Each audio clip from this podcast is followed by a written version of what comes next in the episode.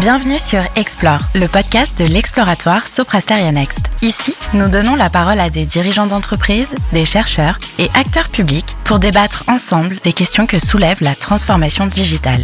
Ce programme s'inscrit dans le cadre de notre Doutank, l'exploratoire, un espace de réflexion et d'expérimentation qui place l'éthique et la confiance au cœur de la vie des organisations. Bonjour à tous et bienvenue dans ce nouvel épisode d'Explore, consacré à l'éthique numérique, à la confiance, à la responsabilité d'entreprise et aujourd'hui à l'enseignement du numérique, du nouveau numérique. Car de plus en plus, le numérique irrigue nos vies. L'ensemble des étudiants l'utilisent de manière spontanée, parfois instrumentale, mais ils ne sont pas nécessairement formés à son usage, formés à ses enjeux, formés à ses besoins.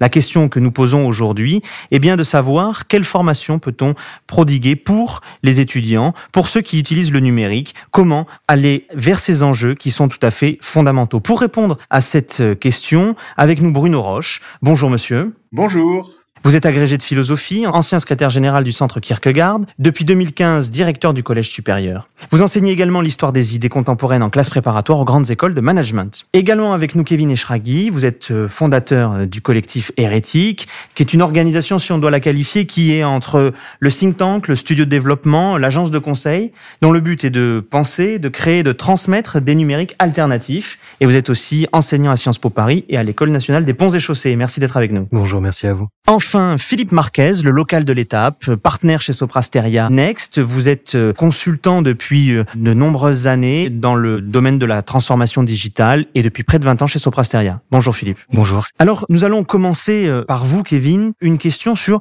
votre regard sur la société numérique d'aujourd'hui. Est-elle si particulière pour que les codes qui lui correspondent doivent être enseignés? Alors effectivement, j'ai un prisme assez spécifique sur le sujet. En fait, quand on regarde le numérique qu'on a aujourd'hui, qu'on importe ou qu'on copie, c'est un numérique qui a été façonné dans la Silicon Valley et donc qui euh, englobe ou qui contient en lui-même une certaine perspective sur l'homme, sur l'amour, sur la ville et sur euh, les modèles sociopolitiques dans lesquels on souhaite habiter. Et il se trouve que on recopie aujourd'hui ce modèle alors que ses impacts sont problématiques, que ce soit d'un point de vue économique, où nos entreprises n'arrivent pas réellement à se mettre à niveau avec les entreprises américaines, que ce soit d'un point de vue social, d'un point de vue écologique, même d'un point de vue culturel. Et pourtant, on continue euh, à recopier ce modèle. Et la question que nous on pose, c'est pourquoi? Et la réponse qu'on apporte, c'est qu'on a l'impression d'être face à un dogme, à une forme de modèle qui s'est imposé comme une vérité révélée et qu'on n'est plus en mesure de questionner. Et c'est par rapport à ce modèle qu'on se pose en hérétique et qu'on essaye de proposer des numériques alternatifs à celui-là. Si je prenais 30 euh, secondes pour résumer la structure du modèle, il s'appuie sur cinq piliers. On est face à des acteurs qui sont obsessionnels, c'est-à-dire qui veulent mettre du numérique partout tout le temps au maximum de performance. Un numérique qui est réductionniste, qui ne s'intéresse qu'à la résolution de problèmes pour des consommateurs en apportant de la performance, de la vitesse, de l'efficacité. Un numérique qui est impérialiste, des acteurs qui cherchent à conquérir le monde en s'extrayant des décisions collectives, notamment des lois. Un numérique extractif qui génère de la valeur en extrayant euh, le temps, l'attention, les données, les savoir-faire de ses utilisateurs. Et puis enfin, un numérique qui est hors sol et donc qui se pense hors du territoire et hors de la culture avec une offre uniforme à l'échelle du globe. Pour nous, ce numérique-là mérite d'être euh, compris pour après pouvoir être euh, déformé et proposer un numérique qui soit culturellement français et européen et pas seulement capitalistiquement. Donc un dogme faiblement conscientisé, mais il doit y avoir quand même des promoteurs qui, eux, cette fois-ci, revendiquent cette forme du numérique. Exactement, il y a tout un tas de promoteurs et puis vous les entendez euh, la plupart du temps, ils se nomment eux-mêmes des évangélistes. Il y a beaucoup de promoteurs de ce modèle qui ne sont pas forcément conscients des racines idéologiques du modèle qu'ils défendent et qui le défendent comme étant euh, un modèle encore une fois euh, naturel et le seul possible. Et donc c'est tout notre enjeu aussi de leur faire comprendre qu'il n'y a rien d'évident dans ce modèle et qu'il est possible d'en étayer d'autres et d'en développer d'autres. Bruno Roche, sur ce même sujet, vous évoquez le numérique comme un élément qui fabrique des points de connexion plus qu'il façonne des hommes et des femmes. Est-ce que vous partagez la prise de position de Kevin et du collectif hérétique Oui, bah écoutez, quand on côtoie des élèves ou des étudiants, ce qui frappe, c'est que pour eux, le numérique, ce n'est pas du tout un outil, c'est un mode de vie. C'est une sorte de passager clandestin. C'est une prothèse de connexion qui n'est plus comprise comme une prothèse, justement. C'est un bras articulé qui fonctionne tellement bien qu'on a perdu de vue qu'il relève de l'artifice. C'est le mode de vie de l'accès. Ce qui pose un problème civilisationnel, parce que jusque-là, nous avons connu la civilisation de l'hôte,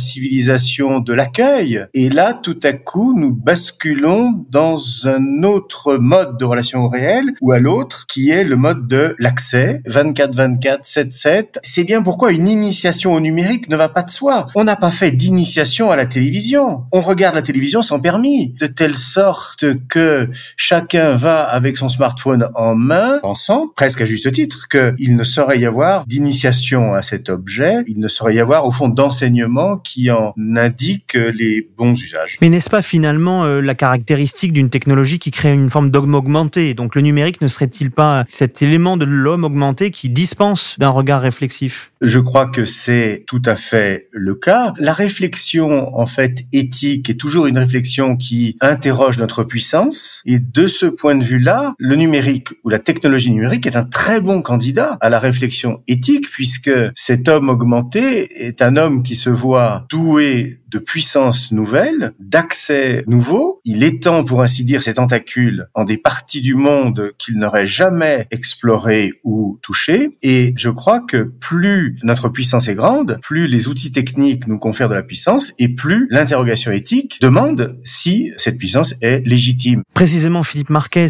pour un acteur de la transformation digitale, donc à la fois vecteur du dogme, vecteur de l'homme augmenté, nécessité d'un questionnement éthique, nécessité de déconstruire ce qui paraît naturel, Comment l'entreprise réagit-elle face à cette société du numérique et, quel rôle pour une entreprise du digital? Bah, Je pense qu'on constate euh, aujourd'hui euh, le problème peu à peu. Alors ça se voit notamment à travers le recrutement. Moi, je le cite en exemple parce qu'on a souvent des étudiants qui sont très attentifs aux questions euh, sociales, à la responsabilité d'entreprise, à la notion de parité, à l'impact environnemental ou écologique d'une entreprise. Mais finalement, sur les questions du numérique, ses origines et tout ce qu'a exposé tout à l'heure Kevin, une culture assez faible sur cette question-là. Pour l'entreprise, c'est un problème parce que comment construire un numérique qui serait idéal ou bon pour tous? Bah, On n'a pas encore tout à fait trouvé le chemin. Et je vais l'illustrer par une émission d'Étienne Klein avec Philippe Delmas, qui était un ancien dirigeant d'Airbus, qui l'illustrait en disant que la révolution industrielle était très visible, c'est-à-dire qu'on a vu monter les poteaux électriques, euh, les poteaux de téléphone, et la révolution numérique, elle s'est concentrée dans un smartphone pendant dix ans. Et donc, elle n'est pas visible. Bruno Roche évoquait la, la question de l'éthique, c'est aussi un, un, élément euh, important pour une entreprise de transformation du digital? Oui, alors c'est important, et puis euh, chez Soprastar Next, en l'occurrence, c'est une vraie conviction que l'éthique sera demain un critère de performance des entreprises et un critère de décision stratégique. Kevin Eschraghi, on le voit, il y a eu plusieurs éléments qui ont été évoqués par vous, par Bruno Roche et par Philippe Marquez, notamment sur la faible conscientisation. Vous enseignez, je l'ai dit tout à l'heure, à Sciences Po et au Pont. Quelle est la nature de votre enseignement et comment est-il perçu par les étudiants? Est-ce que finalement ce dévoilement de la réalité n'est pas trop violent pour eux? On a trois euh, briques de cours qu'on appelle orthodoxie, hérésie, hétérodoxie. Donc leur faire comprendre, dans un premier lieu, les sensibiliser, les former, leur enseigner les idéologies qui sont sous-jacentes. Et c'est toute la partie orthodoxie. Et la partie hérésie qui, elle, se concentre plutôt sur la critique de ce modèle et notamment par l'exploration à la fois des modèles techniques, à la fois des modèles d'affaires et des modèles de développement stratégique des entreprises. Et donc de faire ce lien entre les partis pris idéologiques et les pratiques, encore une fois, stratégiques, économiques et techniques. Et la dernière partie qui est hétérodoxie, dans laquelle on ouvre des portes et on essaye de porter devant leurs yeux, à leur connaissance, des contre-modèles qui seraient des bons candidats pour remplacer ou en tout cas compléter les modèles proposés par les entreprises euh, californiennes. Pour leur réaction, la plupart du temps, ils sont plutôt dans une posture de remerciement d'avoir eu, souvent en dernière année de leur cursus, un cours qui leur permettait à la fois de prendre du recul par rapport au numérique et aussi de se mettre en posture de le critiquer. C'est-à-dire qu'ils nous disent que pendant leurs cinq années de cursus, ils n'ont eu que des cours qui vantaient les mérites du numérique et notamment des mérites très pratiques comme l'AB testing et la publicité, etc. Et sans jamais avoir l'occasion de prendre ce recul. Et donc ils sont très très friands d'un espace de discussion et d'un espace de réflexion qui leur permet de remettre en question des choses qui naturellement les dérangent mais sur lesquelles ils sont pas capables de mettre de mots et de concepts. Et finalement, quand vous évoquez l'hétérodoxie, cette voie que vous montrez de modèles alternatifs, vous les éduquez plus à l'esprit critique qu'à des modèles alternatifs en tant que tels. Exactement. En fait, tout ce qu'on cherche à faire, nous, c'est rouvrir la boîte des possibilités et en fait leur dire, mais il y a beaucoup de choses dans lesquelles vous pouvez soit piocher, soit beaucoup de choses que vous pouvez créer. D'ailleurs, tout le programme de cours aboutit à un projet de création pour leur montrer qu'ils n'ont pas nécessairement, que ce soit en tant qu'entrepreneur ou en tant que salarié demain, à suivre euh, le chemin tout tracé et qu'ils sont en mesure de proposer des choses qui sont différentes et qui sont plus en ligne avec leurs valeurs, leurs convictions, leurs aspirations euh, individuelles et collectives. Alors Bruno Roche, on le voit, les hérétiques ont mis en place une sorte de maïotique du numérique. Hein. Vous, quelle est votre position sur le type d'enseignement qu'il faut euh, dispenser aux étudiants? Au fond, la culture, c'est rien d'autre que l'apprentissage de la distance. C'est l'exercice qui permet de relativiser les outils dont on dispose et d'en interroger la, la signification et les effets cachés. Ça veut dire qu'une culture du numérique, au fond, ne peut émerger qu'à partir du moment où on voit la relativité de son usage. On ne peut pas engager ou dévoiler ou produire une culture du numérique dans l'obsession du numérique. Parce que précisément, l'obsession le met hors de question. De même, on ne peut pas produire une culture du numérique dans son absolutisation. Au fond, euh, une culture du numérique, c'est une culture qui à la fois confronte les usages possibles du numérique avec les autres vecteurs de la culture. La lecture, le, le livre, l'écriture, la mise en présence, la confrontation au réel, le dialogue entre les personnes. Tout ça, ce sont des modalités du rapport au monde qu'il s'agit aussi de confronter à ce que l'on attend à ce que l'on veut du numérique. Entrer en effet dans les intentions pédagogiques, c'est déjà comprendre que le numérique exige une culture, c'est-à-dire une interrogation sur les effets que nous en attendons et sur ces effets cachés. Donc c'est finalement la complémentarité des approches, une forme de culture assez classique dans l'appropriation de nouveaux usages, de nouveaux objets. Oui, moi je crois que la question de la comparaison, la question de la confrontation, c'est une question décisive dans la pédagogie. C'est ce qui nous sort justement de l'obsession et de l'absolutisation. On est capable de justesse à partir du moment où on sort du délire unanimiste. Et je pense que c'est ça la grande difficulté dans laquelle on est aujourd'hui. C'est qu'il y a un véritable délire unanimiste autour de l'usage du numérique tel que euh, Kevin Eshraghi l'a défini au début de notre entretien. Philippe Marquez, on évoquait avec Bruno Roche et Kevin Eshraghi l'amont, en quelque sorte, l'étape de formation. Les entreprises n'interviennent pas encore à ce stade-là. L'entreprise, c'est l'aval, lorsque les étudiants deviennent des collaborateurs. Qu'observez-vous chez ces collaborateurs? Quelles sont les lacunes que vous décelez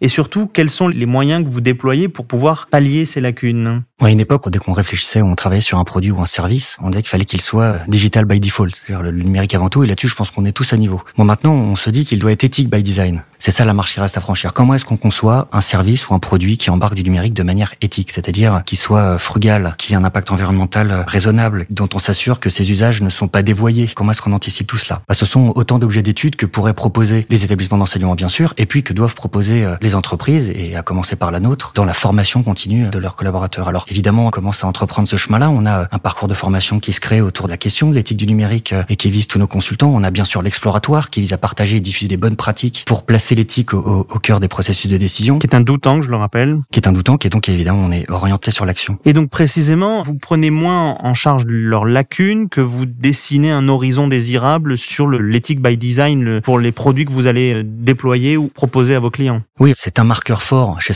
Next dans sa promesse client et donc bien sûr, on se doit d'acculturer, je parle bien d'acculturation euh, et de formation pas simplement de sensibilisation ou de communication, hein, d'acculturer et de former nos collaborateurs, nos consultants et tous les collaborateurs du groupe à, ces questions-là. Kevin Eshraghi, on voit quand même qu'il y a un usage extrêmement natif du numérique chez une population euh, plus jeune. Comment est-ce qu'on les prend en charge? Comment est-ce qu'on change les usages, des habitudes de ce point de vue? La première chose, c'est qu'on en appelle beaucoup à la responsabilité, c'est-à-dire on, demande beaucoup à l'archétype consommateur de faire des choix de consommation raisonnables. Personnellement, j'y crois pas trop pour plusieurs raisons. La première, c'est que je pense que les instances de régulation ont un travail à faire pour euh, encadrer certains types d'usages, limiter certains types d'usages. Et puis la deuxième chose, c'est que le choix ne peut être opéré qu'à partir du moment où il existe une alternative. Et donc c'est pour ça que nous on travaille beaucoup sur la création même d'alternatives. On a par exemple créé une alternative à Google Maps pour le déplacement qui met plus en avant la flânerie plutôt que l'optimisation du temps de trajet. Et ça s'appelle Dérive. Et donc à partir du moment où une proposition alternative est faite, la, la question du choix s'installe. Et à ce moment-là, il est possible d'emmener les utilisateurs, les citoyens vers des usages plus vertueux ou en tout cas plus en ligne avec leurs aspirations. C'est ce qu'on fait avec Dérive. Mais la question du choix a-t-elle vraiment disparu de l'offre des grands leaders du marché du numérique? Est-ce que finalement ce n'est pas un choix, certes, de passivité, mais un choix des usagers qui a fait qu'aujourd'hui on soit dans cette forme d'abandon? Non, je ne pense pas. Tous ces acteurs sont nés dans le même bain idéologique et culturel, et donc tous ces acteurs produisent des produits et services qui sont dans la même gamme avec les mêmes types de propositions de valeur. On a des différences marginales, mais prenez un Google Maps ou un Apple Maps, ou même à fortiori un City Mapper, la proposition de valeur est toujours la même, c'est-à-dire me faire arriver plus rapidement possible du point A au point B. Il y a une diversité fictive d'offres. Ces acteurs ont des pratiques anticompétitives, ostentatoires. Ces pratiques-là empêchent l'émergence d'alternatives réelles parce que à partir du moment où une alternative émerge bourgeonne, ces acteurs arrivent et soit l'achètent, soit l'écrasent pour finalement la réintégrer à leur propre offre. Et donc dans cette situation, on a à la racine un manque de diversité et puis après finalement dans la croissance une impossible diversité du fait de la place prise par ces acteurs sur les marchés. Bruno Roche. Je vois bien que au sein de l'institution, on va dire scolaire et universitaire, le numérique est aujourd'hui un formidable outil d'écrasement des différences. C'est-à-dire que tous les protocoles se ressemblent, tous les processus se ressemblent et la forme finit par dégouliner sur le contenu et finit par au fond faire que tous les contenus se ressemblent. Dans le domaine en tout cas de l'enseignement, la diversité dont vous parlez ou plutôt la manière dont le numérique pourrait susciter de la diversité ou faire vivre de la diversité n'est pas du tout au rendez-vous. Alors, je vous sais amateur ou en tout cas euh, favorable à certaines des positions de Régis Debray. Selon vous, quel est un des effets de jogging majeurs du numérique pour reprendre cette euh, formule forgée par Régis Debray? Oui, alors il faut rappeler peut-être quel est le sens de cette euh, expression effet de jogging. Debray fait remarquer que quand on a inventé la voiture, des esprits chagrins, on dirait aujourd'hui technophobes, se sont plaints que les hommes n'allaient plus marcher, hein, en utilisant la voiture, ils n'auraient plus besoin de marcher. Et c'est bien vrai, ils n'ont plus marché, mais dit Debray, ils se sont mis à courir. Et c'est ça euh, l'effet jogging. En ce sens, donc la voiture a produit, on va dire, un nouveau rapport au monde, ou ce qu'on pourrait appeler un nouvel usage du monde. Et je crois que l'idée de Debray, c'est que plus la technique invente finalement, et plus l'homme doit se réinventer, c'est-à-dire manifester une nouvelle forme d'humanité. Alors la, question dans laquelle nous sommes, c'est quelle est cette nouvelle forme d'humanité que le numérique pourrait faire naître? Eh bien, je crois que ce serait précisément un surcroît de présence, une fin euh, FIM de réel, une boulimie de rencontre, euh, un désir du détour et de l'inattendu tout ce qui n'est pas programmable au fond. Et ma conviction très intime est que quand on aura tout numérisé et tout rendu accessible sous la forme de la numérisation, chacun, dès lors, le soir venu, sera invité à regarder en lui ce qui ne fait pas de lui un numéro. Philippe Marquez, on voit quand même des pistes qui se dessinent pour les universités, les écoles, avec l'éloge de la marche, l'éloge de la flânerie, euh, l'éloge de la culture classique dans l'approche des nouveaux usages. Quelle relation une entreprise comme Soprasteria peut-elle nouer avec euh, des écoles pour peut-être les orienter sur ce chemin, leur proposer un horizon enviable? Alors on travaille déjà pour certaines à décliner ce qu'est l'éthique numérique dans leur parcours de formation et puis on se tient à leur disposition à travers l'exploratoire qui est tourné vers l'action comme vous le soulignez pour travailler sur ces objets d'études sur des nouveaux cursus euh, destinés aux étudiants sur euh, le numérique, euh, sa responsabilité environnementale, son impact social, comme on l'évoquait tout à l'heure. Donc finalement, ce sont les acteurs du digital qui portent la critique du digital auprès de ceux qui l'enseignent.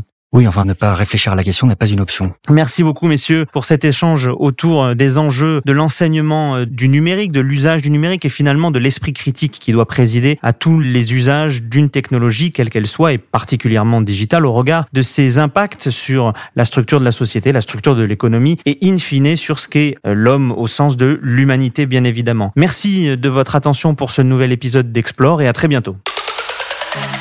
Merci à toutes et à tous pour votre écoute. Pour prolonger la réflexion et retrouver l'ensemble de nos travaux, rendez-vous sur le site soprasterianext.fr slash l'exploratoire.